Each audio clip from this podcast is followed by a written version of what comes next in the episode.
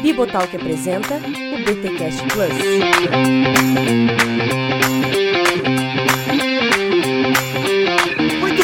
Muito bem, muito bem. Começa mais um BTcast Plus, o de número 16. Eu sou Rodrigo Bibo, estou aqui com Cacau Marques. Esse podcast está sendo gravado por quatro pessoas, mas pro Igor Miguel só são três. Ué, que isso? É Trindade? É porque pra você e o Vitor somos a mesma pessoa. Oh, é verdade. Ai, caraca, mano. Eu bem lembrado. Ninguém vai entender essa, hein? Vamos ter que explicar isso depois. Vamos lá, vamos lá. Estamos aqui com o Igor Miguel. Sou Joe, tamo aqui ó, de novo. E vamos que vamos, porque cultura é treta. Olha aí. E estreando aqui no BTcast Plus, o já da casa Victor Fontana. Opa, na dúvida entre Carson e Nibur, fique com Tim Keller. Oh! olha aí.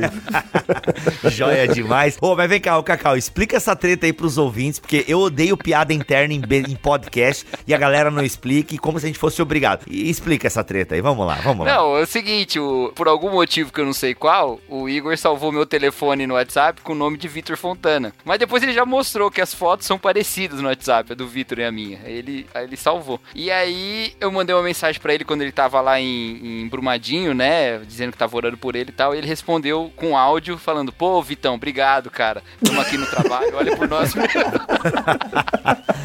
Aí o que eu pensei? Eu pensei que ele tinha mandado essa mensagem pra várias pessoas e ele mandou chamando de Vitor mesmo, deixei quieto.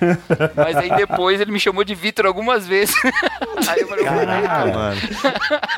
Ó, Cacau, você ti- você tinha a chance de me queimar aí, você não me queimou. não é? O mais esquisito foi o seguinte, eu já tinha. É porque eu, eu já tinha alterado o nome, não sei o que eu fiz aqui, que eu tinha que eu salvo o nome do Cacau de Vitor. Aí, tá, já tinha alterado, tinha 200 anos já. Cara, aí eu abri o Keller Bibotalk, que é o nosso grupo aqui do. do- e toda hora é Vitor Fontana e Vitor Fontana, e na minha agenda já tá normal, velho. Deu um bug. WhatsApp Web. O WhatsApp Web ele não muda, Não né? muda, velho. Demora. Agora já tá beleza. É, o meu nome é Dejair, facinho de confundir com o João do caminhão. ai, ai, ai, mas tá aí, ó. Agora vocês entenderam a piada, né?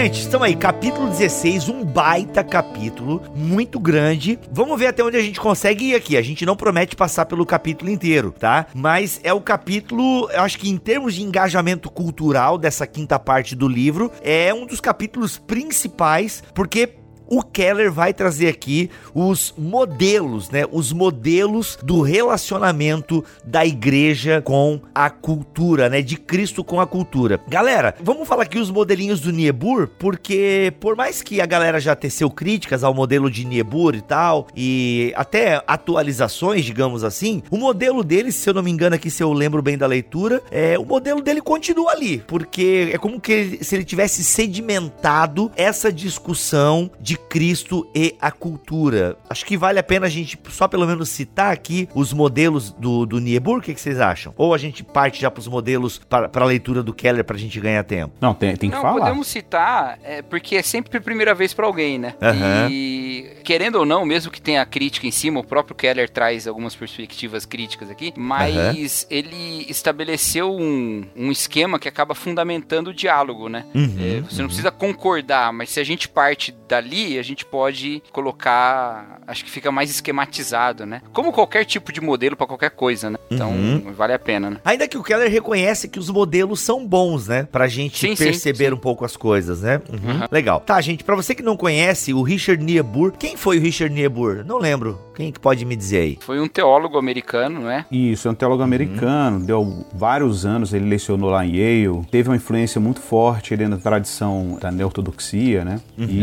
e- Tem o irmão dele também, que não pode confundir. né? exato, exato, não Que é o pode Reinhold. confundir, não pode confundir. E o Como é que é o nome do irmão dele? Reinhold. Niebuhr. É, o, Rein, o Reinhold é o cara da oração da serenidade que a gente não sabe se é dele mesmo ou se, ou se não é. Ah, é? na conta do Lewis. Põe na conta do Francisco de Assis, tá tudo certo. E tem uma controvérsia se a oração da serenidade é do Reinhold Niebuhr ou, ou se não é, entendeu? Aquela oração que se faz no Alcoólicos Anônimos lá. Ó, te- ó, interessante. É, o Nível teve muita influência do personalismo também na filosofia, a- do existencialismo. Teve uma influência também aí sobre alguns caras que o, que o Vitor ama, o pessoal aí da teologia pós-liberal aí, do, da teologia narrativa de Yale, né? Então, é uma Mas era um cara crente, então. crente, crente. Crente, claro. tá bom. Então tá, eu só leio crente aqui, brincadeira, sacanagem. Comparado com os caras que tem aí, era bem crente. Comparado com os batistas que o Victor conhece aí em Salt Florida, tá bom. É, o pessoal, o pessoal é um pouco crítico a ele, principalmente por causa da, de alguns empréstimos dele do Paul Tillich, né? Então o pessoal acha que às vezes ele flerta, assim, às vezes com. Não, mas o pessoal critica o Paul Tillich, nem entendeu. Vamos lá. O Niebuhr, então, ele, ele diz o seguinte, ó, ele apresenta cinco maneiras básicas de relacionar Cristo com a cultura. A primeira, Cristo contra a cultura. Modelo de afastamento, em que se dá um distanciamento em relação à cultura e um mergulho na comunidade da igreja. É aquela velha ideia, né? Cultura, tudo demônio, não pode, isso é coisa do mundo. Dá pra fazer essa leitura bem simplista, né? Pra galera entender bem. Isso me lembra muito a abordagem lá do Abraham Kuyper quando ele falava de é, diálogo e antítese, né? É que nesse caso aí, porque ele, ele claro, a visão do, do Kuyper tinha aquele elemento da graça comum, depois vai ser abordado aí no, no modelo transformacionista, né? Mas na verdade a ideia era o seguinte, é que se você tem uma estrutura na realidade que foi afetada pela queda, a reação e a cultura, obviamente, está subserviente a, a um homem caído e é produzido por um homem caído, então a- a- o cristianismo tem que estar sempre em reação à cultura, né? O Kuyper, ele não acreditava só em antítese, ele acreditava que havia diálogo também, porque tem graça comum na estrutura, mas essa postura é uma postura sempre reacionária nesse sentido, né? Ela está sempre contra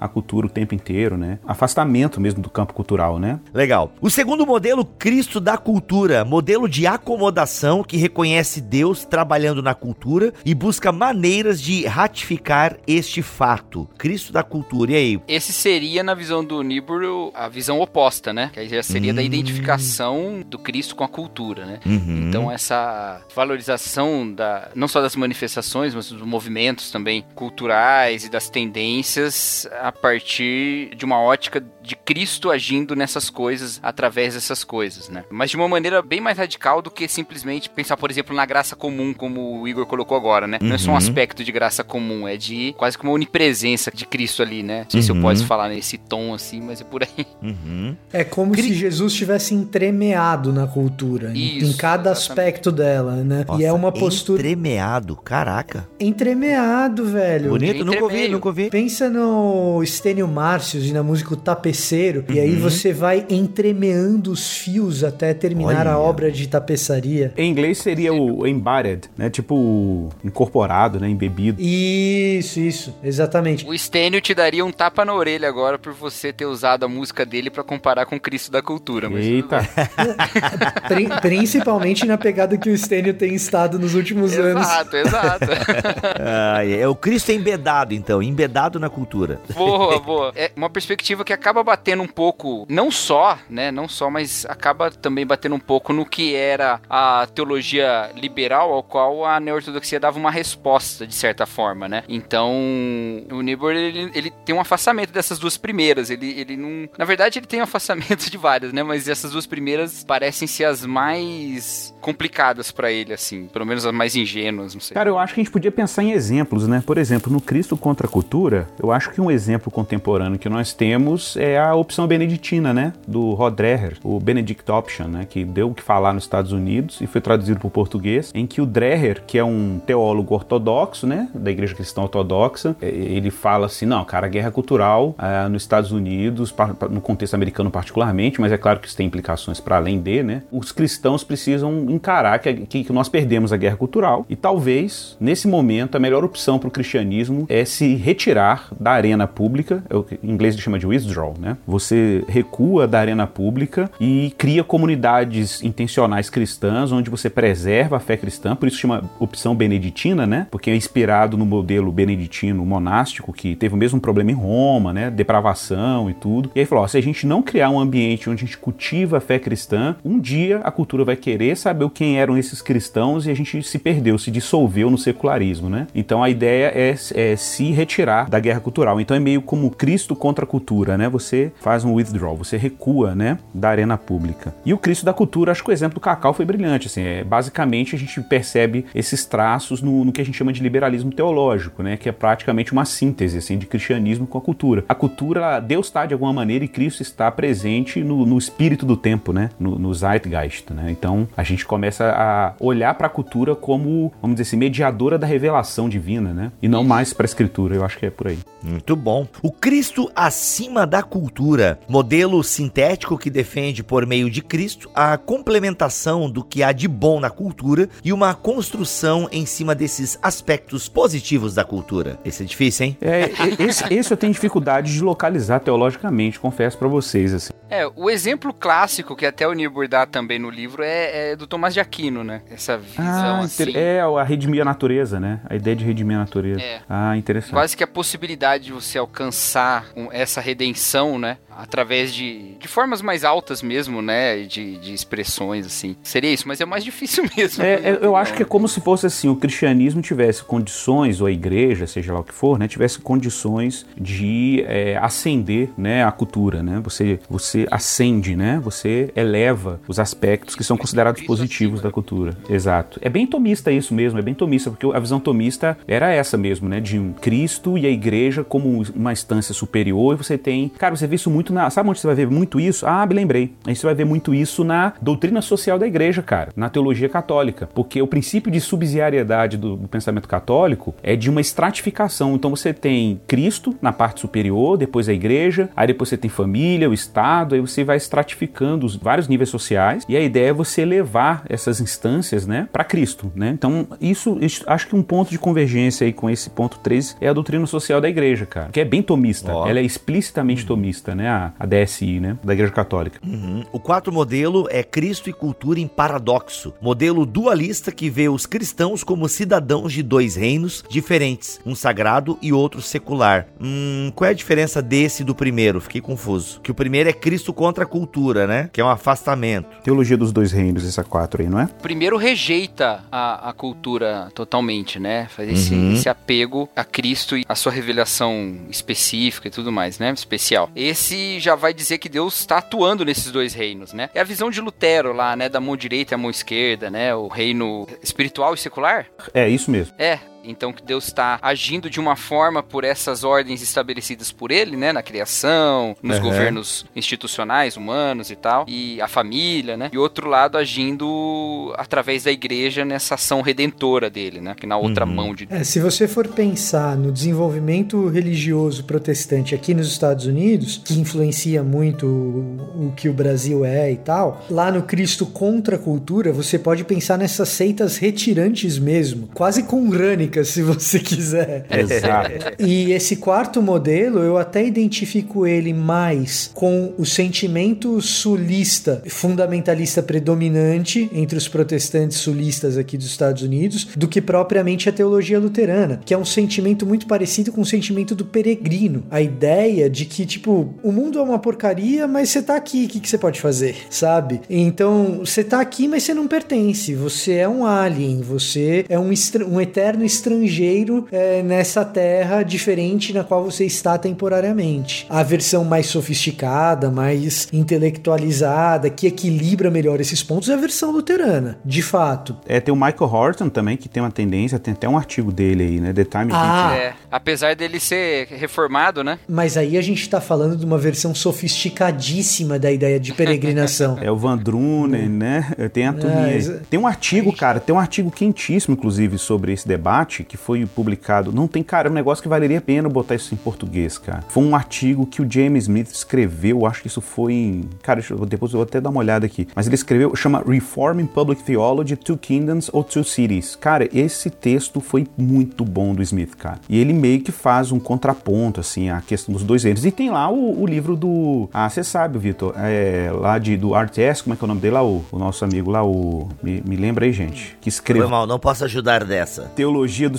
é, escondido, escondido theology. É do John Frame, John Frame, John Frame. The Escondido Theology. The Escondido Theology a Reformed Response to Two Kingdom Theology, do John Frame. É a teologia escondido, né? Uma resposta à teologia dos dois reinos do John Frame também. Foi meio que um posicionamento dele contra para teologia dos dois reinos, que é muito isso, essa proposta aí, né, que tem uma origem luterana, mas tem as versões mais calvin... É, é, porque o que é, é, porque o que acontece com esse tipo de resposta à cultura é que assim a gente tem é, versões, quando eu falo que são versões sofisticadas, elegantes, é que eu acho que dentro de um determinado equilíbrio você tem até genialidades ali no meio. Eu acho o Lutero um tanto genial nesse aspecto. Só que quando você mistura esse tipo de reação à cultura com determinados tipos de teologia populares predominantes que existem tanto no Brasil quanto nos Estados Unidos, como por exemplo o dispensacionalismo nas suas formas mais clássicas, você chega a algumas respostas finais um tanto problemáticas para a igreja e para o nosso desenvolvimento de ministério. Você pega, por exemplo, eu vou dar um exemplo bem pueril, mas tem um pastor aqui que é super famoso que é o David Jeremiah, é um desses pastores de rádio, né, que fazem muito sucesso com as velhinhas aqui, no, no, aqui nos Estados Unidos. Qual que é a ideia do cara? A ideia dele é assim: você tá na cultura, então você evangeliza, mas não faça muita coisa não, porque você está esperando o seu arrebatamento e ponto final. No Brasil, isso eu acho que já não é mais tão comum, mas quando a expectativa do arrebatamento era uma coisa assim muito intensa, eu tenho amigos que, aliás, eu tenho testemunho de um amigo muito próximo que ele é o único cara da igreja dele que fez faculdade, porque todos os outros da idade dele diziam: "Não, Jesus vai voltar, vai arrebatar a igreja, você vai fazer faculdade para quê?" Né?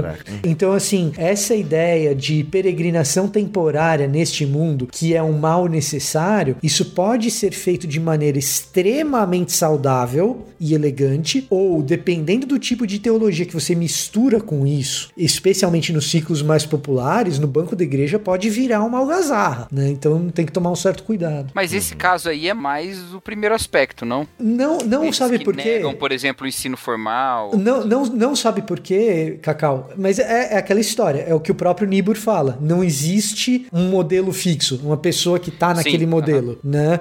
Aliás, esse é o grande problema dos modelos. O problema do modelo é que, assim, a pessoa transita entre essas coisas o tempo todo. É. Nesse caso específico dessa pessoa que eu tô pensando, mas também do David Jeremiah, por exemplo, ele não defende uma total ausência do cristão na cultura, porque ele tá brigando para não ter aborto, ele tá brigando pro político, aqui no caso dos Estados Unidos, pro político eleito ser um cara republicano e não democrata. Então ele tá presente ali na cultura, só que assim, estar na cultura é um mal necessário. Não se esforce demais, porque o arrebatamento tá chegando. Nós somos estrangeiros numa terra estrangeira, entendeu? É essa ideia de paradoxo mesmo, sabe? Legal. A gente tem, tem um, um cara próximo da gente aqui do BTcast que, que é explicitamente defende a visão dos dois reinos, que é o Thiago Suriana. Ah, legal, não sabia. Escreve sobre isso, inclusive no blog dele e tal. E ele fala bem, ele, ele é um cara que conhece bem dois reinos. Ele, E a ele visão bem luterana mesmo, porque ele é luterano. Isso, é, Ah, é sim. uma representação bastante fiel do que é Dois Reinos o Tiago faz. É, a- Essa representação que eu fiz do David Jeremiah não é uma assim, para deixar bem claro, não é uma representação fiel do que é Dois Reinos. É Dois Reinos já misturado com uma série de outras coisas, de gente que transita entre vários modelos, porque ninguém é puro um modelo só desse negócio. Porque eu acho que essa, essa preocupação é importante. Assim, na verdade, existe muita gente vivendo a teologia dos dois reinos na igreja hoje. O camarada, por exemplo, a gente tem que fazer análise se isso é legal ou não, mas assim, quando o cara pensa que ah, não existe um modo cristão dele se colocar na universidade, dele se colocar nos espaços ditos seculares, mas que ele pode jogar o jogo da esfera secular sem nenhum tipo de iluminação a partir daqui da graça especial e tudo, eu suspeito que isso possa criar é, uma, uma relação secularizada com a vida, assim, sabe? Secularizada, não tem outra explicação assim pra mim não. A gente pode acabar falando, a gente fala muito isso no âmbito de produção cultural, por exemplo, estudo, escrita e tal, mas também tem na, na, na própria maneira da gente lidar, por exemplo, nos negócios, né? Ah, exatamente. Existe formas cristãs de você pensar o negócio, mas a grande maioria dos nossos empreendedores cristãos nas nossas igrejas, Perfeito. de pequenas empresas, Ótimo médias exemplo. empresas, eles agem no, no mundo secular como qualquer um. Eu Não digo eticamente, moralmente, entendeu? Ou- cometendo crime, ou simplesmente assim, a sua visão. É, são as não- categorias de, de co- acusar. competição, né? De, de- enfim. Exato. Isso aí, isso aí, Cacau, ex- exatamente. Bom exemplo. Bom exemplo.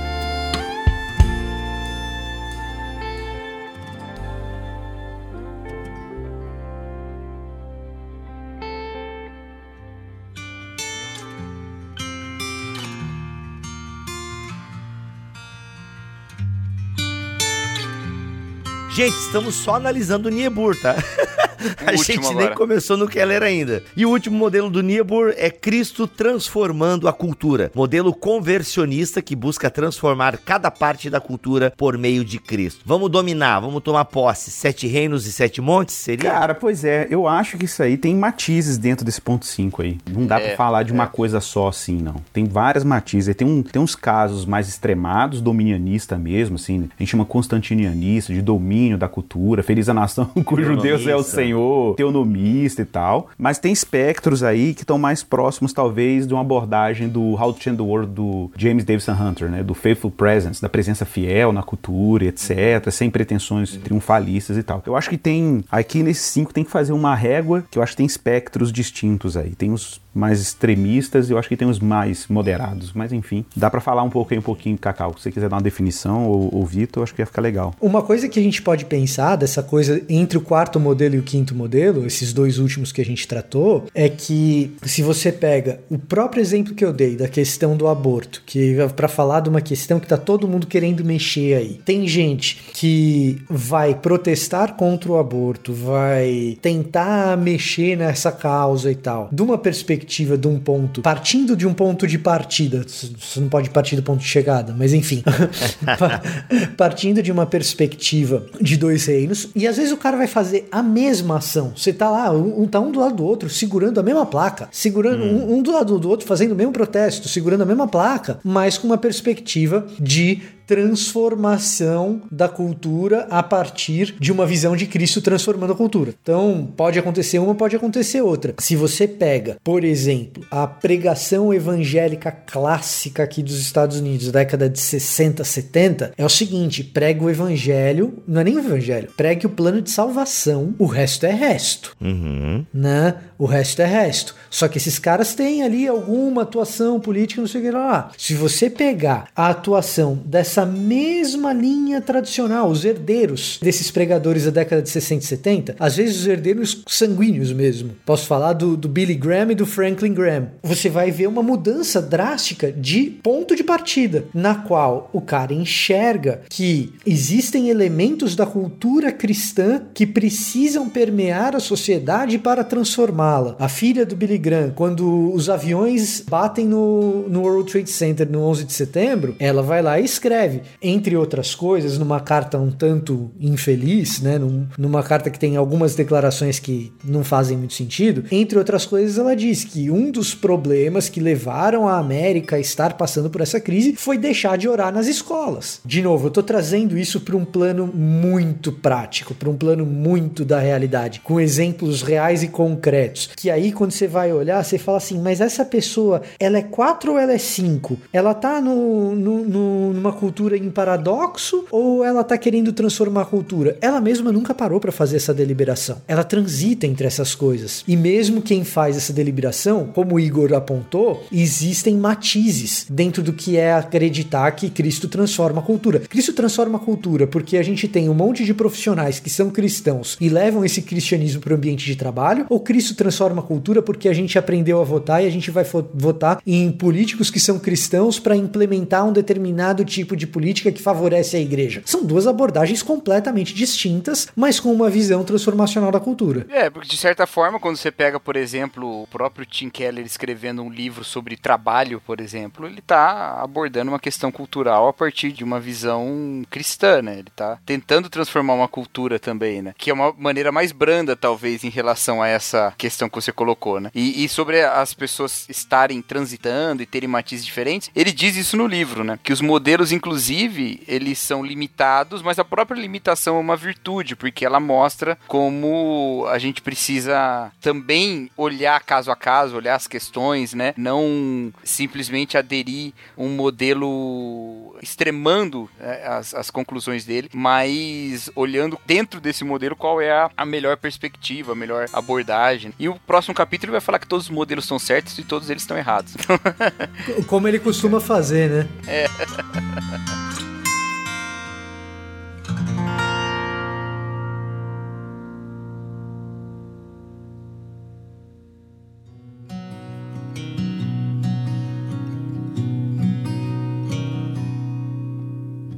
Gente, vamos entrar então aqui nos modelos que o Keller propõe, tá? Primeiro modelo, modelo transformacionista. Aqui ele cita Kuiper, né? O Igor tá em casa aqui.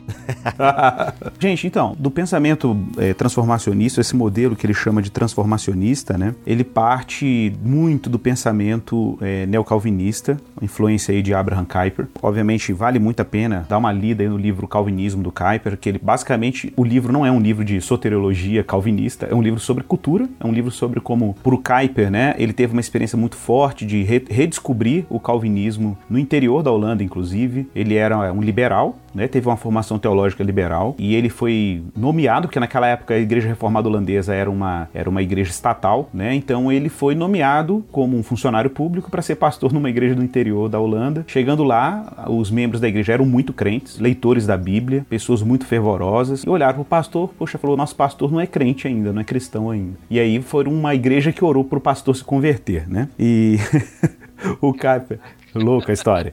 O Kuiper acaba realmente se convertendo de forma muito progressiva, mas ele foi retornando uma fé cristã mais fervorosa, mais. Lembrando que a gente está aí num período em que está acontecendo o que eles chamam em francês de o reveal, revel, né? Revel, em, acho que em, em francês, que é um avivamento, está acontecendo uma renovação é, pietista, puritana também, com um pouco de. um, um tempero de cada coisa, e o pessoal está redescobrindo a fé. O Kuiper surge exatamente nesse cenário, e o que ele faz é basicamente retomar o papel público do, da fé cristã para além da igreja local. Né? A, a, igreja deveria cumprir um papel público, né? de engajamento, de serviço, de bem, bem comum. Né? É, enfim, isso é uma história riquíssima. Eu li a biografia inteira do Kuiper, do, do, do, Pratt, muito bacana de ler. Eu estou lendo o livro de educação agora, que é um que a Lexham Press lançou, e é extraordinário. Assim, o discurso político e público dele era muito afinado, assim, era muito afinado. Ele sabia lidar com os avanços né, do liberalismo ocidental, etc. Mas a visão basicamente do É a afirmação do senhorio de Jesus, que era um senhorio que transcendia a igreja local, era um senhorio que afetava todas as dimensões da vida humana. Tem a frase clássica dele, né, que não há nenhum centímetro quadrado, né, do, do mundo do mundo presente que Cristo não diga é meu. E é exatamente isso, o cristão ao reconhecer que Cristo é Senhor, ele não pode ser só Senhor na vida privada e na esfera da vida pessoal, mas ele estende o senhorio sobre toda a realidade, né? Bom, duas ideias básicas propostas pelo Kuiper é que cada esfera da vida humana, né, ela tem uma maneira própria de funcionar. Isso é um negócio muito interessante que o Kuiper desenvolve, porque ele percebe que com o avanço do cristianismo no Ocidente, e particularmente o protestantismo, acontece uma espécie de florescimento da criação. E como é que a gente percebe esse florescimento? A gente percebe na distinção das esferas que existem na vida pública. Então, por exemplo, na Idade Média e em comunidades que ele chama de um pouco diferenciadas, né, você não consegue distinguir a esfera econômica da esfera educacional, da esfera religiosa. Pensa numa tribo indígena, o pajé é tudo, ele é de sacerdote a juiz,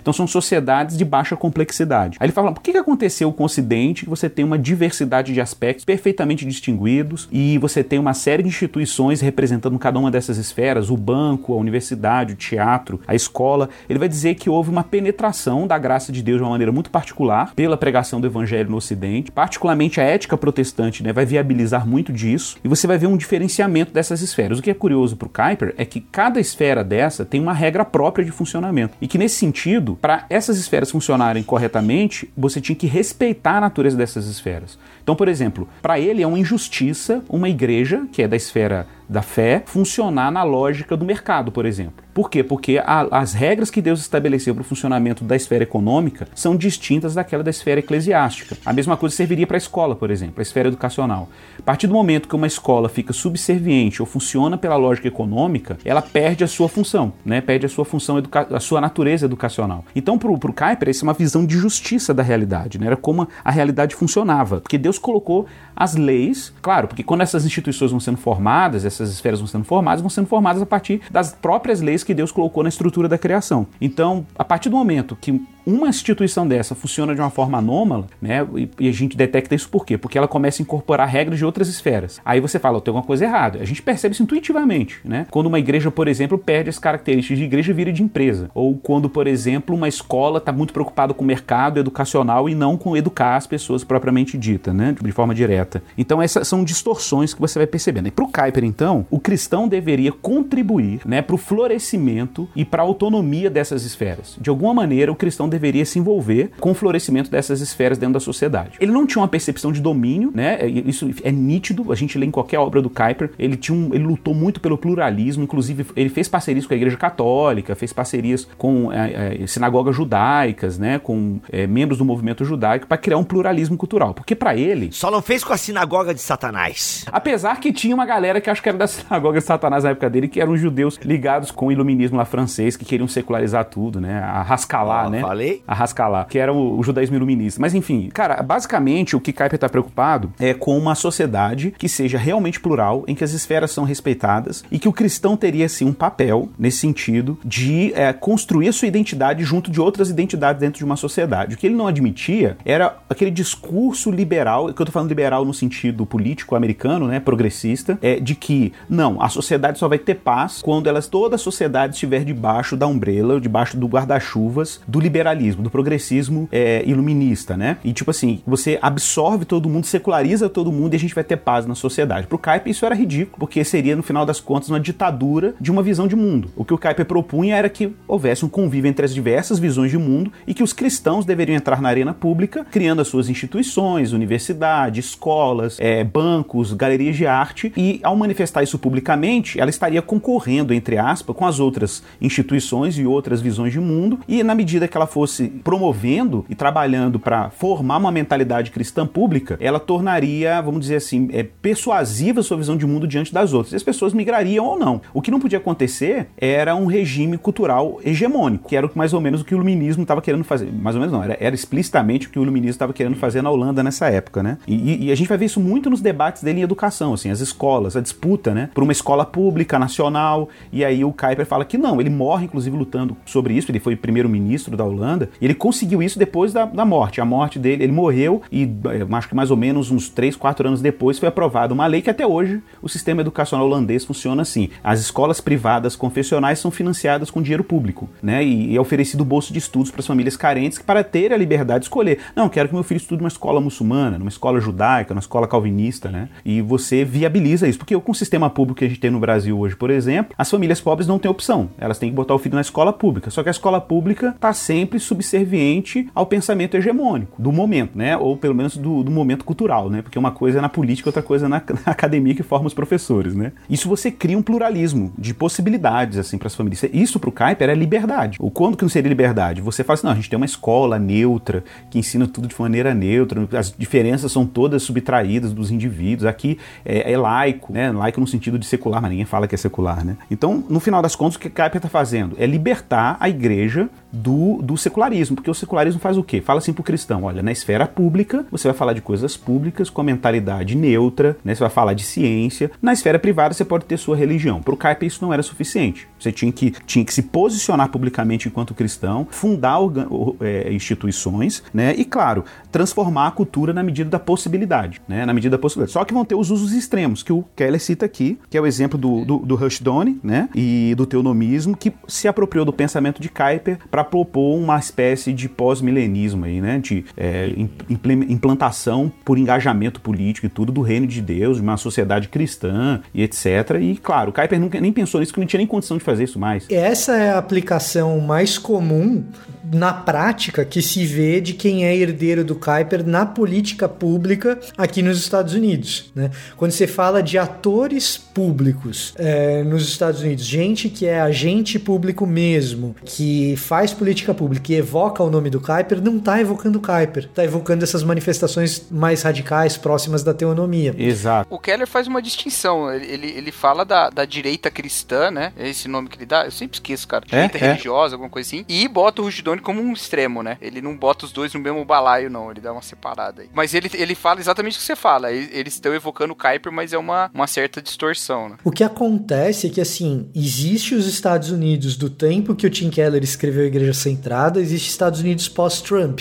É. Muita coisa mudou nos últimos dois anos, assim, muita é, coisa é. mesmo. E, inclusive, nesse aspecto que o Igor citou, educacional, hoje Estados Unidos tem uma ministra da educação, uma secretária da educação, né? A gente gente não chama de ministro, mas é, hoje o Tô ligado. a, a Secretaria da Educação dos Estados Unidos é controlado pela Betsy DeVos. A Betsy DeVos evoca Kuiper a todo tempo, mas a gente tem que ser muito, muito, muito criterioso para entender que nem sempre, quando alguém evoca ah, uma tradição ou um autor, essa pessoa está fazendo isso porque realmente crê naquela tradição ou crê naquele autor. Talvez ela queira amealhar a simpatia de quem realmente crê, mas não que aquela pessoa realmente creia naquilo. Isso vale para tudo, não só para a secretária da educação, mas às vezes até mesmo pro teólogo de YouTube que a gente está ouvindo, que ele vai lá e fala: "Não, eu sou dessa posição". Esse é um critério que você tem que aplicar a mim quando eu falo. Nem sempre a pessoa que clama uma determinada herança ideológica, ela de fato é herdeira ideológica daquilo ou teológica daquilo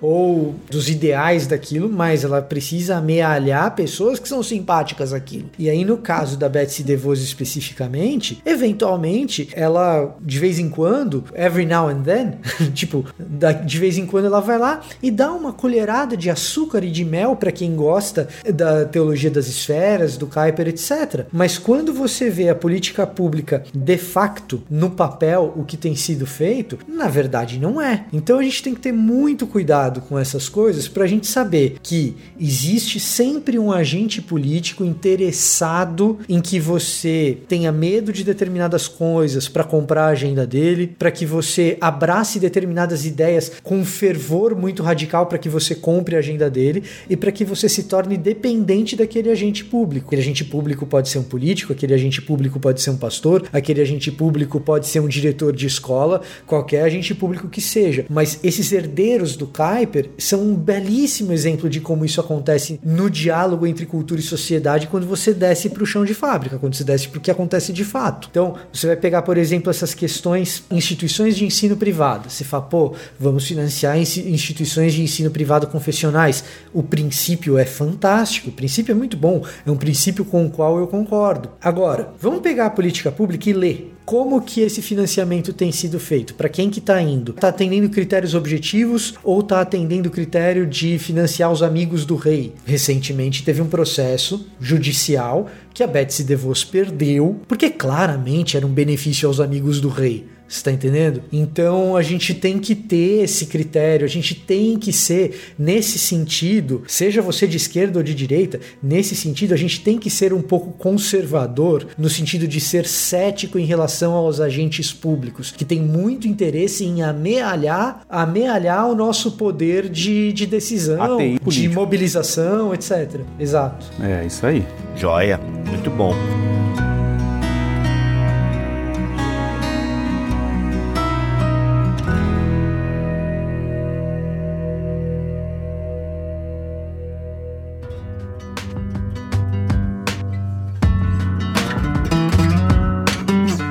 Gente, dentro dessa fala de vocês aí, a gente meio que mata o tópico problemas do modelo transformacionista? Ou alguma coisa que vocês gostariam de ressaltar aqui? Eu, eu acho que essa- esse ponto aí que o Vitor levantou é um exemplo disso, né? Inclusive ele cita aí, não sei se vocês viram na página 236, uma crítica do James Smith ao conceito de cosmovisão, né? Que a gente já abordou aqui em outro Nós já episódio. falamos disso aqui, é, que a gente falou aí sobre alguns temas aí pra trás. Então acho que isso aí tá bem, bem trabalhado. E como a gente sempre diz, galera, o nosso, a gente tem um papo em cima do capítulo aqui. É sempre bom você ler o capítulo, né? É uma obra que você que ama a igreja e a missão da igreja tem que ter. É, acompanhe a gente nas redes sociais porque, olha, já teve igreja centrada por R$ 29,90, tá? Em promoção na Amazon. E, a- e se você ainda tem o Amazon Prime, o frete é grátis. Meu irmão, igreja centrada por R$ 29,90 é, é quase de graça, tá? Então aproveite siga a gente aí no arroba Bibotalk, Instagram, Twitter. Vamos lá, gente. Modelo da relevância. E aí? O modelo da relevância não tem essa perspectiva de transformar, né? e Que alguns criticam até como sendo mais coercitiva da visão transformacionista. Uhum. Pra deixar claro, né? O coercitivo é justamente dessas abordagens das quais a gente falou aqui, né? Não esse respeito pluralista do que a gente estava falando, né? Mas o, o modelo da relevância é o contrário, né? Ele tenta agir por dentro mesmo da, da cultura ali, ou, ou identificar ali mesmo dentro da cultura, né? Ele tá muito mais próximo dos dois, do segundo e terceiro pontos do Nibor que a gente falou, né? O Cristo da cultura e o Cristo acima da cultura, né? Então, com esses aspectos é, positivos e a relevância cultural da visão a relevância cultural mesmo da, da, da, igreja ali, não nesse pensamento transformacionista que a gente viu antes, de oposição e de conflito, vamos dizer assim, né? Para gerar uma síntese transformacionista, mas nessa caminhada junto. Mas ele fala aqui: os seguidores desse modelo acreditam que Deus trabalha redimindo os movimentos culturais que não têm explicitamente nenhuma relação com o cristianismo. Para esse hum. modelo, Cristo trabalha em todos os movimentos da filosofia pela asserção da unidade da ordem mundial, em movimentos éticos, pela abnegação e pelo cuidado com o bem comum e em questões políticas pela justiça. Então é o Cristo da cultura, né? Parece o Cristo da cultura do Niebuhr lá. Uhum. É próximo do Cristo da cultura ou do Cristo acima da cultura também. Ele tá uhum. com esses duas, essas duas proximidades aí. Legal. Lembrando que os modelos, né, gente, eles são tipo tem o um modelo, mas tem os subtópicos dentro dos modelos e tal. Nossa ideia é dar um ampassão para você. A gente poderia colocar como exemplo no Brasil aí, Cacau. Não sei o que, que você acha. Você vai, você deve provavelmente citar aí a teologia da libertação. Acho que alguns aspectos da teologia da missão integral, alguns aspectos, não todo, né? É, não sei, o que, que você acha? Eu, eu acho que sim, eu acho que sim. Ele coloca como exemplo aqui a teologia liberal, a teologia da libertação também, né? Mas é com certeza algo. Cara, o, o Igreja Emergente, né? Movimento Igreja Emergente, eu acho que encaixa muito. O movimento da Igreja Emergente, exatamente, também tá aqui, né? Eu acho que Igreja Emergente mais até do que algumas das expressões da TMI, viu? É. Sim, né? É que na verdade ele faz uma coisa muito interessante aqui, que ele identifica dentro de um espectro bem amplo os que participam da relevância. Ele vai falar dos pastores de mega igreja que vão se utilizar de conceitos psicológicos e, e empresariais e tal para crescer. Depois ele vai caminhar um pouquinho, indo um pouco mais pro centro nesse espectro, para falar de uma segunda fase de mega igreja que seria lá o Rick Warren e o Bill Hybels, né? Que já tem uma, um zelo doutrinário mais intenso do que essa primeira fase, mas que continuam usando princípio é... das unidades homogêneas. Isso, exatamente. E aí depois ele caminha para a igreja emergente, que também é uma questão de dar uma resposta para a cultura e uma, dar uma resposta não, mas ressoar essa cultura de certa forma, né? E não necessariamente partir do evangelho ou partir da, da revelação mesmo, né? E por último ele vai botar esse evangelho mais social, especialmente da teologia da libertação, né? Então essas quatro coisas estão incluídas dentro desse modelo de relevância aí, que é você fazer essa mescla aí, né? Que Deus está agindo em tudo ao mesmo tempo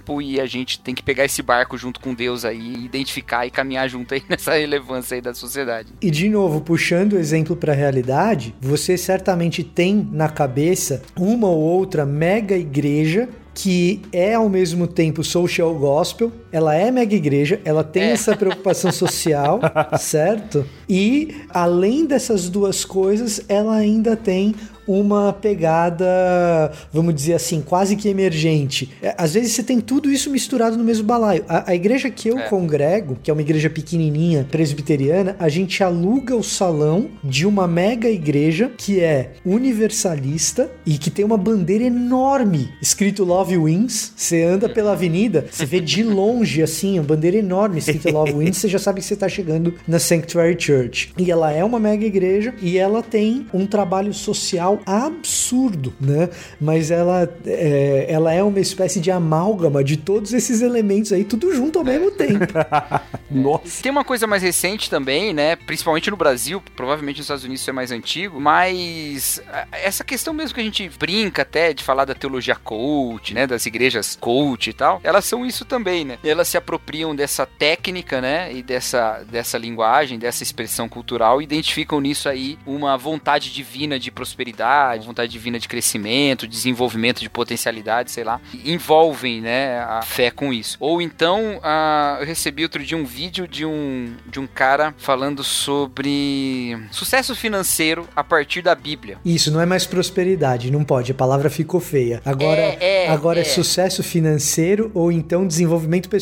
É, e no caso, cara, era, era, era muito, muito interessante, assim, como ciência da religião, vamos dizer, assistir o vídeo. Era como teologia era uma tristeza, mas como ciência da religião era uma coisa interessante, porque ele várias vezes insistia em como era importante buscar na Bíblia princípios para enriquecer. Ao mesmo tempo que ele dizia que, junto com a Bíblia, é, identificar certos insumos, vamos dizer assim, não é essa palavra que ele usa, mas eu não me lembro. Insumos na área de administração, na área de, de da psicologia e nessas outras áreas. Então é bem isso mesmo, sabe? Dessa relevância, dessa coisa toda assim misturada e tal, que também faz parte desse Cristo da cultura também que o Nibor fala. Cacau, você quer o melhor exemplo disso que você tá falando? É um livro que eu não vou falar nem o nome nem a editora, mas depois, se vocês acharem, tudo bem. Mas é um livro desses 10 princípios de Jesus para enriquecer, ou sete princípios bíblicos para se tornar mais rico, cujo prefácio era de Ike Batista.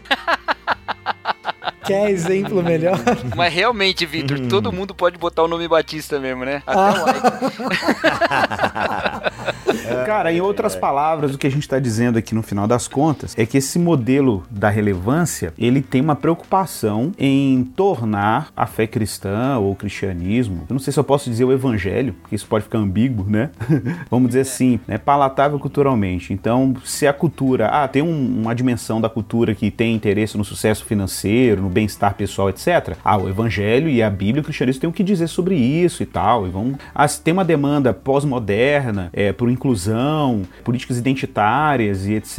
E a gente não quer vender uma imagem pública de um cristianismo ofensivo, etc. Vamos fazer uma adaptação, vamos contextualizar aqui. Então parece que a gente está lidando aqui realmente com, com vamos dizer, você, você pensa assim num, num gráfico, né? De um lado você tem um movimento que tem uma preocupação de tornar o cristianismo público, etc. É claro, apresentando o cristianismo, uma forma cristã de lidar com, as- com os desafios culturais, etc. E sem abrir mão, obviamente, desse núcleo ortodoxo. Do outro lado, você tem uma galera que fala assim: não, a gente tem que se adaptar mesmo, porque o cristianismo não pode ficar obsoleto, não pode se perder na história, etc. E apresentar uma solução. Claro que isso em, em vários níveis, porque vamos dizer assim que, de alguma maneira, a, a gente, quando faz igreja, a gente acaba negociando é, liturgia, a gente negocia linguagem, negocia estilos musicais, né? Para tornar aquilo culturalmente mais palatável de fato. A gente já falou sobre contextualização aqui, né? Que como é tênue essa linha entre. Cara, porque eu acho que a gente tem que reconhecer que o modelo de relevância tem uma preocupação autêntica. Eu acho que tem uma preocupação Tem, autêntica. tem, exatamente. Né?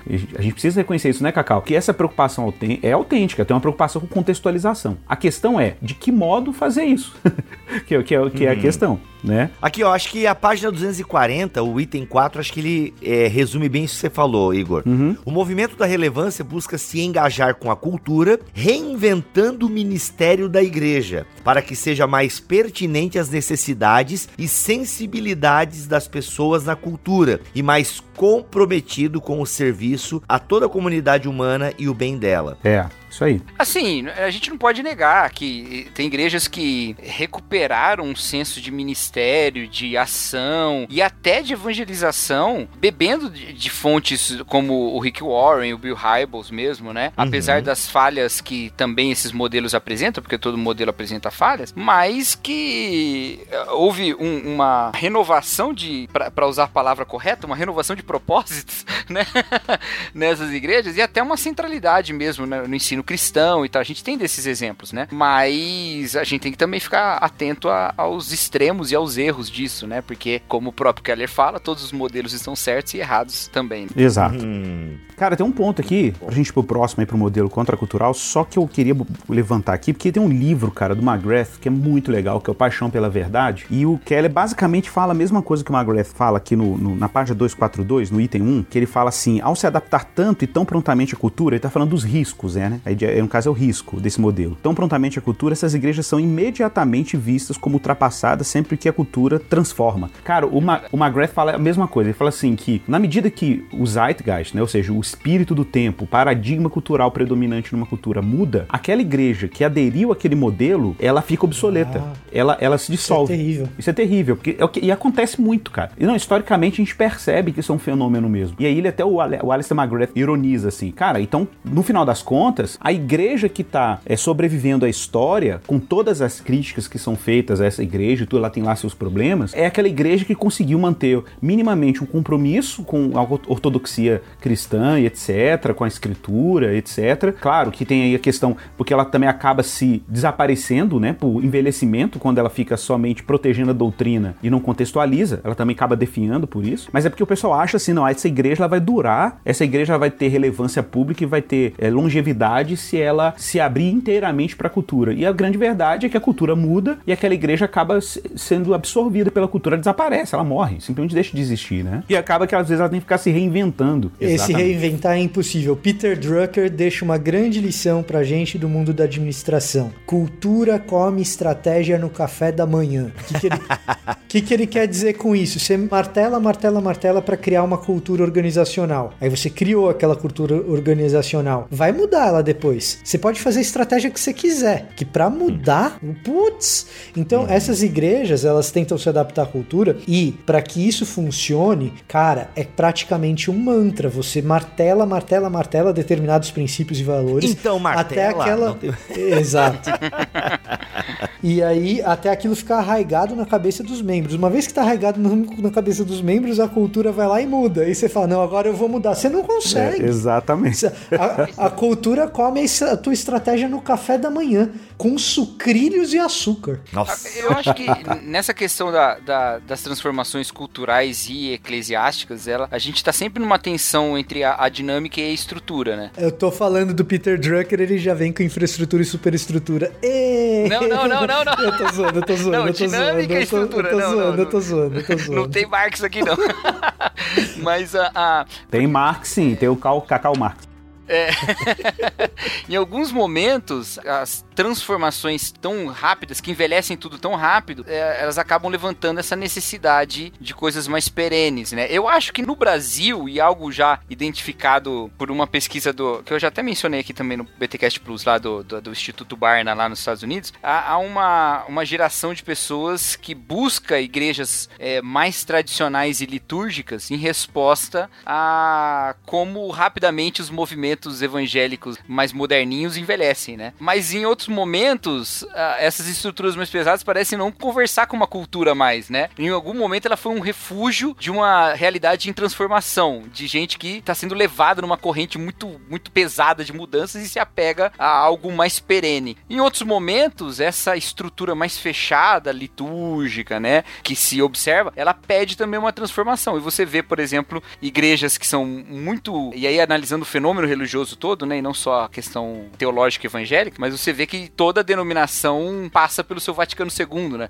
Passa pela sua, sua seus momentos de renovação também, né? Então, a gente sempre tá nessa nessa coisa, né? Sempre tá nessa tensão aí entre a dinâmica e a estrutura, né, eu acho.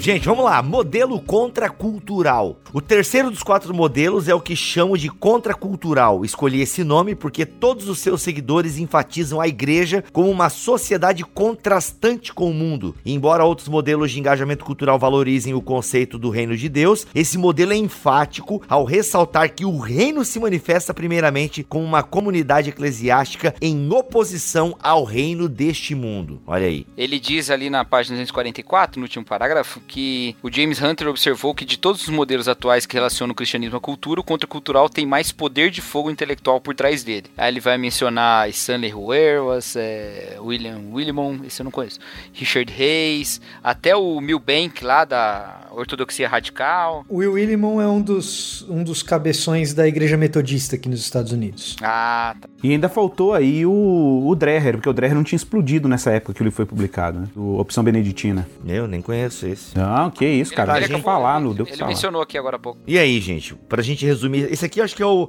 é o modelo mais curtinho, né? Qual é a postura dessa, dessa galera aqui? Tipo, não tem diálogo algum, é só um diálogo pra contrapor. Como é que é? Tipo, o Nathan David. Como é que é o nome daquele cara? David Wilson. Como é que é? O Nathan David Wilson, é isso? Vocês N.D. Wilson, é. É, É, um aham. assim, né? O cara do A Xícara Maluca lá, Notas de uma Xícara Maluca, Morrer de Tanto Viver. É, ele fez um desenho pra Netflix agora. Tá errado, então. Tá É. errado. Eu assisti esse desenho, legalzinho, cara. é bom, a minha filha primeiro ama. episódio. Oi, ninja. Com- Oi, ninja. Com o, o filhinho do meu primo, assisti com ele, ele se amarrou, cara. Puxando a brasa um pouco para a sardinha dos estudos bíblicos, existe uma considerável hipótese, também com bastante estofo, de que a maneira como o Tanakh, a Bíblia hebraica, é redigida e compilada é em si mesmo um esforço contracultural, é, em oposição alguns dos principais valores da antiguidade oriental. Então, assim, é, dizer que contracultura tem um estofo intelectual na filosofia moderna é uma coisa importante, mas também é importante dizer que quando a gente pensa, pelo menos, pelo menos em Bíblia hebraica, a gente tem contranarrativas acontecendo com bastante frequência também, o que eu acho que dá também um pouquinho de estofo para a gente pensar no seguinte: existe um engajamento com a cultura. Quando se fala em contracultura, o engajamento está lá. Só que é um engajamento agudo, criticamente agudo. Né? Então, é, tem limitações, como todos os modelos, mas quando a gente pensa no jeito que a Bíblia se desenvolve, eu pelo menos vejo uma sinergia assim que não é de se jogar fora. É, o, o, esse modelo contracultural ele vai dizer que toda essa, essa expressão que a gente possa identificar como positiva na cultura, ela é, é, até certo ponto ilusória, assim, né? Porque a realidade mesmo é, a, é o reino de Deus vindo com poder e, e, vencendo todas essas coisas. Isso é bem Anabatista. É. Isso é bem é. Anabatista. É, é, é reforma radical. Só que não é. É, é, sim, mas, mas eu, eu, ele, ele não é tão. A, a ruptura, né? Eu, eu não sei. Lendo esse, essa parte aqui, eu acho que ela tem. Ela acaba tendo muito uma, uma, uma influência, assim, mesmo da, da neo-ortodoxia, sabe? Porque, primeiro pensar mesmo o Bart, né? O Bart tem um, tem um, um artigo dele que acho que se chama Justiça de Deus, se eu não me engano, que ele vai falar que todas as tentativas humanas de fazerem uma, a justiça acontecer a partir das estruturas humanas, né? Seja o governo, seja a religião, seja a moral, elas todas são torres de Babel e que a única justiça real mesmo é a justiça divina, né? Então todas elas são, a certo ponto, idolátricas, elas são falsas, né? E elas vão, vão sucumbir, né? A, ao reino de Deus. E aí depois a gente pensa o próprio Moltmann, né? A ideia do reino de Deus mesmo se instaurando nesse horizonte e, e invadindo, né? O mundo caído, né? Então, acho que talvez ele tenha esse estofo intelectual porque tem uma tradição acadêmica recente, teoricamente recente, né? Do século passado, por trás, né? Pesando isso, né? Então, não tem esperança nenhuma da redenção da cultura em si, né? Apesar de poder identificar na cultura alguma manifestação positiva ou alguma beleza, mas é a manifestação do reino de Deus é contrário, é hostil a esse mundo, né? É, ou o mundo é hostil à, manifestação de Deus, na verdade, né? Mas é olha só, eu, né? eu li aqui e, mano, eu, eu concordo com o que eu li aqui. Olha só, eu vou uhum. tentar resumir. Ele dá uma cutucada nos dois extremos políticos, daí ele diz o seguinte: acreditam a galera dessa posição que a politização nas duas pontas do espectro político afastou boa parte das massas e enfraqueceu o testemunho da igreja. Hum. De acordo, pro caso americano, isso, isso é real. Olha isso é demonstrável. Os que adotam esse modelo também criticam as mega igrejas evangélicas porque elas tentam ser relevantes e procuram satisfazer as necessidades do povo. Afirmam que isso apenas transforma a igreja em um shopping de consumo que reflete o espírito reinante do mundo e do mercado capitalista absorvido em si mesmo mesmo. Cara, interessante, hein? Quando você lê Stanley Horowitz, você vê essa, essa crítica ao consumismo como marca fundamental da cultura norte-americana é, muito presente, né? Então, você viaja pelos Estados Unidos, você vê um shoppingzinho, outro shoppingzinho, que eles chamam de shopping center, na verdade é uma, uma parada meio plana, assim, não é, não é o shopping como a gente tem nas capitais do Brasil, né? Ou nas grandes cidades do Brasil, mas é uma parada meio plana, assim, assim, com um monte de lojinha. É, e aí é um monte desses centrozinhos com um monte de lojinha, um seguido do outro, um seguido do outro, um seguido do outro. Tudo que você vê é um monte de lojinha. Você viaja pelos Estados Unidos, você vê poucos monumentos, poucas manifestações culturais artísticas, mas você vê um, uma lojinha atrás do outro. O que, que quebra essas lojinhas uma atrás da outra? Um grande templo religioso. E aí o que, que acontece? Você pega na cabeça do Stanley Horowitz, a mentalidade da lojinha invade a cultura das igrejas que não são suficientemente contraculturais. Então, quando você vai até o culto, vocês, vocês sabem do que, que a gente está falando aqui. Quando você vai até o culto, o que, que o pregador ou o pastor ou a liderança estão se importando? Em fornecer um produto que seja aprazível para consumo. A liturgia já não é mais uma ordem de adoração, mas ela é um produto aprazível para o consumo da pessoa que entrou na lojinha, você está entendendo?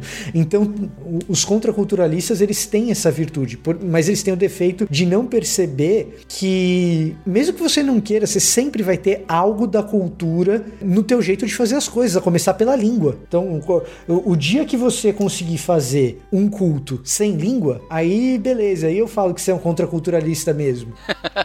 né? Boa, boa. Mas se você tá fazendo isso na língua portuguesa, pronto, já tá na cultura, tá É, imerso. acho que biblicamente a gente enxerga essas, essas coisas, né? Esses movimentos acontecendo dentro do texto bíblico mesmo, né? Você vê, por exemplo, o livro de Atos, ele parece bastante contracultural, né? Começa em Jerusalém, termina em Roma, né? É o contrário, o poder não vem de Roma, vem de Jerusalém pra Roma, né? Ele faz o caminho inverso. Parece ser bem contracultural mesmo. Vem do espírito, tudo é o espírito, nada são os poderes mundanos. Mas você também tem um, um Cristo que se faz carne, você também tem um Deus que se revela na língua das pessoas, né? Então ninguém pode ser extremamente contracultural ao ponto de abrir mão de, de todo tipo de cultura, né? O Paulo que Mas- cita os filósofos e por aí vai, né? É, é, exa- no, no próprio livro de Atos, exatamente, no próprio livro de Atos. Acho que você tem razão nessa sua crítica aí, Vitor. É, é- é por aí. Eu, eu acho também que eu e o Bibo temos, acabamos tendo uma simpatia por essa, esse ponto,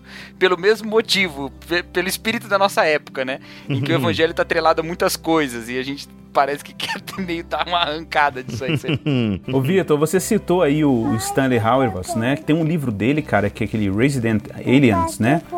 Que é um, Exatamente. É o Ele antigão dele, de 80 e pouco, eu acho. Cara, esse livro dele é interessantíssimo, porque ele tem uma postura bem próxima, assim, de um, de um anabatismo, que é bem assim, conta, é bem assim, realmente, a visão de que a igreja é uma espécie de posto avançado do reino de Deus, né? E, e Ó, que gostei, hein? é, é, é bem, é bem... Cara, você sabe que ele tem... Ele, ele influenciou muito o James Smith, né? O James Smith usa muito essa expressão por causa dele. A gente tem uma participação especial de uma menininha aqui, tá? Que coisa, que voz mais linda, cara. Ela é Qual é o fofa. nome dela mesmo? É a Tereza. Tereza. Mas aí, cara, o que acontece? Porque minha esposa saiu, eu tô aqui com ela. Aí ela acordou. aí o, o Stanley trabalha muito essa noção da igreja como um posto avançado do reino, né? Apesar dele ter uma postura contracultural, eu confesso pra você que eu valorizo muito essa noção. E eu percebi uma evolução no pensamento do Smith no, no Away Tekin. Eu acho que essa noção da igreja como posto avançado faz com que a gente tenha, claro, um nível de antítese mesmo, de, de sermos contraculturais, sabe? Eu acho que isso tem que ter, tem que ter essa noção também. E, e a igreja tem que ser uma cultura alternativa no mundo. A igreja tem que ser uma espécie de é, um, um lugar onde as pessoas encontram um ritmo diferente de vida, uma percepção da realidade distinta, uma cultura de generosidade, né? Uma, um- onde, onde os encontros acontecem numa cultura tão atomizada como a nossa cultura capitalista, ocidental, etc. Né? Que oferece, inclusive, uma, uma contra-escatologia, né? Porque existem escatologias seculares, escatologia de salvação social, salvação revolucionária. Então eu acho que, nesse sentido, é, cara, é, tem, tem alguma coisa aqui muito legal mesmo, que eu acho que a gente precisa até aprender nesse momento que a gente está vivendo no Brasil, né? Da tentação triunfalista de um lado, é uma resposta revolucionária do outro. Tem uma janela aí bacana pra gente pensar também. Não dá pra desprezar, não. Fechou o modelo dos dois reinos. Vamos fechar. É, e aí? Mata aí, Igor, ou Vitor, ou Cacau. Vai lá, matem aí o modelo dos. Eu acho que o modelo dos dois reinos, a gente já falou bastante dele na introdução, né? É. Ah, ele mantém, o Keller mantém, então, basicamente. É, né? basicamente ele repete e vai fazer só a crítica, né? Porque aquela crítica que eu falei antes, que o risco que existe com o modelo do dois- dos dois reinos é de uma presença cristã pública secularizada. Ela pode reforçar, inclusive, a narrativa secular de que a fé cristã e o cristão ou qualquer outra religião é uma opção meramente de foro pessoal e que na esfera pública você tem que adotar o que está lá na esfera pública. O problema é que o que está lá na esfera pública arroga para si uma neutralidade que não existe, né? Então essa aqui é a crítica. Não existe essa neutralidade na esfera pública. Existem agendas, existem credos, é, existem percepções, soteriologias, né? Percepções da realidade que são muito particulares. E a gente não pode simplesmente achar que esse é um modo comum e neutro de viver vida cultural, que não é. A gente sabe que essa neutralidade é um mito, né? Então, a- a- basicamente, eu acho que esse é o ponto fraco da teologia dos dois reinos, apesar de que ela tenta, por exemplo, não colocar sobre o cristão o fardo é, de ter que elaborar um modo cristão de viver a vida comum. É, mas eu acho que isso é uma armadilha no final das contas, né? Eu acho que essa indiferença ela acaba secularizando, ela acaba secularizando de fato. E o Keller vai fala, fala um pouco sobre isso aí também mais pro final, né? Quando ele percebe, por exemplo, aqui, deixa eu ver, aqui ó, ele chama de quietismo social, que é essa indiferença diante das questões públicas, né? E o ponto 3 ele fala na página 254 aqui, o modelo de dois reinos implica ou ensina que é possível o ser humano ser conduzido por bases religiosas neutras, né? Então vai bem nessa direção aí. Eu acho que é, que é isso. Se alguém quiser complementar? Gente, já que ninguém quer complementar complementar, eu diria assim, como é que nós amarramos isso aqui tudo, até o, o Keller faz isso aqui no final do capítulo. Dá pra gente dizer que, né, eu pensando aqui, dando meus dois centavos, no fundo a gente não adere a nenhum modelo, mas a gente reconhece os valores, né, dos modelos e a partir daquilo que a gente reconhece de bom, a gente também percebe a crítica e a falha desses modelos e a gente meio que vai fazendo uma, a gente vai navegando entre os modelos enquanto vamos sendo igreja. Vocês encaram dessa maneira? Ou por exemplo, na igreja de vocês, vocês abraçaram um modelo e, e têm seguido esse modelo e tal? Como é que vocês têm encarado? Cara, tem um gráficozinho aí da página 275, cara, que eu acho que a gente não pode fazer um spoiler, né? É, do próximo capítulo. É, próximo 275? capítulo. É, cara, esse gráfico aí é, é, é, é uma benção. Eita, olha aqui, modelo dos dois reinos, modelo da relevância. Ele propõe o centro, porque a igreja é centrada, então ele propõe o centro ali. Eita, Kellerzeira. Então quer dizer que isso aí vai ficar pro capítulo porque todos os modelos estão certos e errados. Olha aí, então, gente, esquece a minha colocação. Fiquemos todos aí embaralhados dos modelos, beleza? Então é isso. Mas tá aqui, Keller vai resolver as pontas no capítulo 17. Vitor, você já está convidado para gravar novamente com a gente, beleza? Se tu tivesse aqui agora para me falar, seria tão legal. Acho que o Vitor saiu fora. Se cansou. Me cansei. Não, ele tá no mudo. Eu tava no mudo, eu falei. Eu respondi, Ah, mas eu falei no caramba. mudo. Poxa, tá Eu- gravando eu falei- agora pela primeira vez podcast, eu sei. Ne- é, é, pois é. O pior é que o que eu falei no mudo era justamente o contrário. Eu sempre gravo com vocês, o que, que você tá me convidando de novo?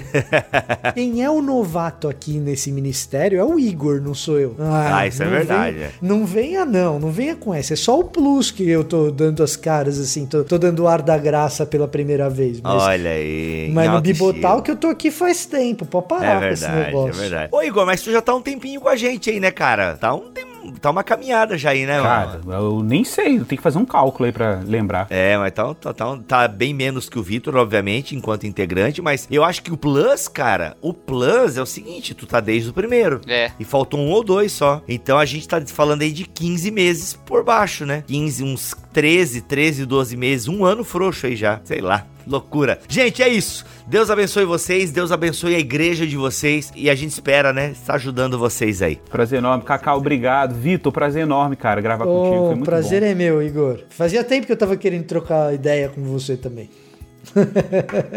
Joia demais. Beijão, galera. Cacau, seu tchau. Valeu, gente. Um abraço. Abraço, povo. Beijo. Tchau, tchau. Tchau, tchau. Este podcast foi editado por Tuller Bibotalk Produções.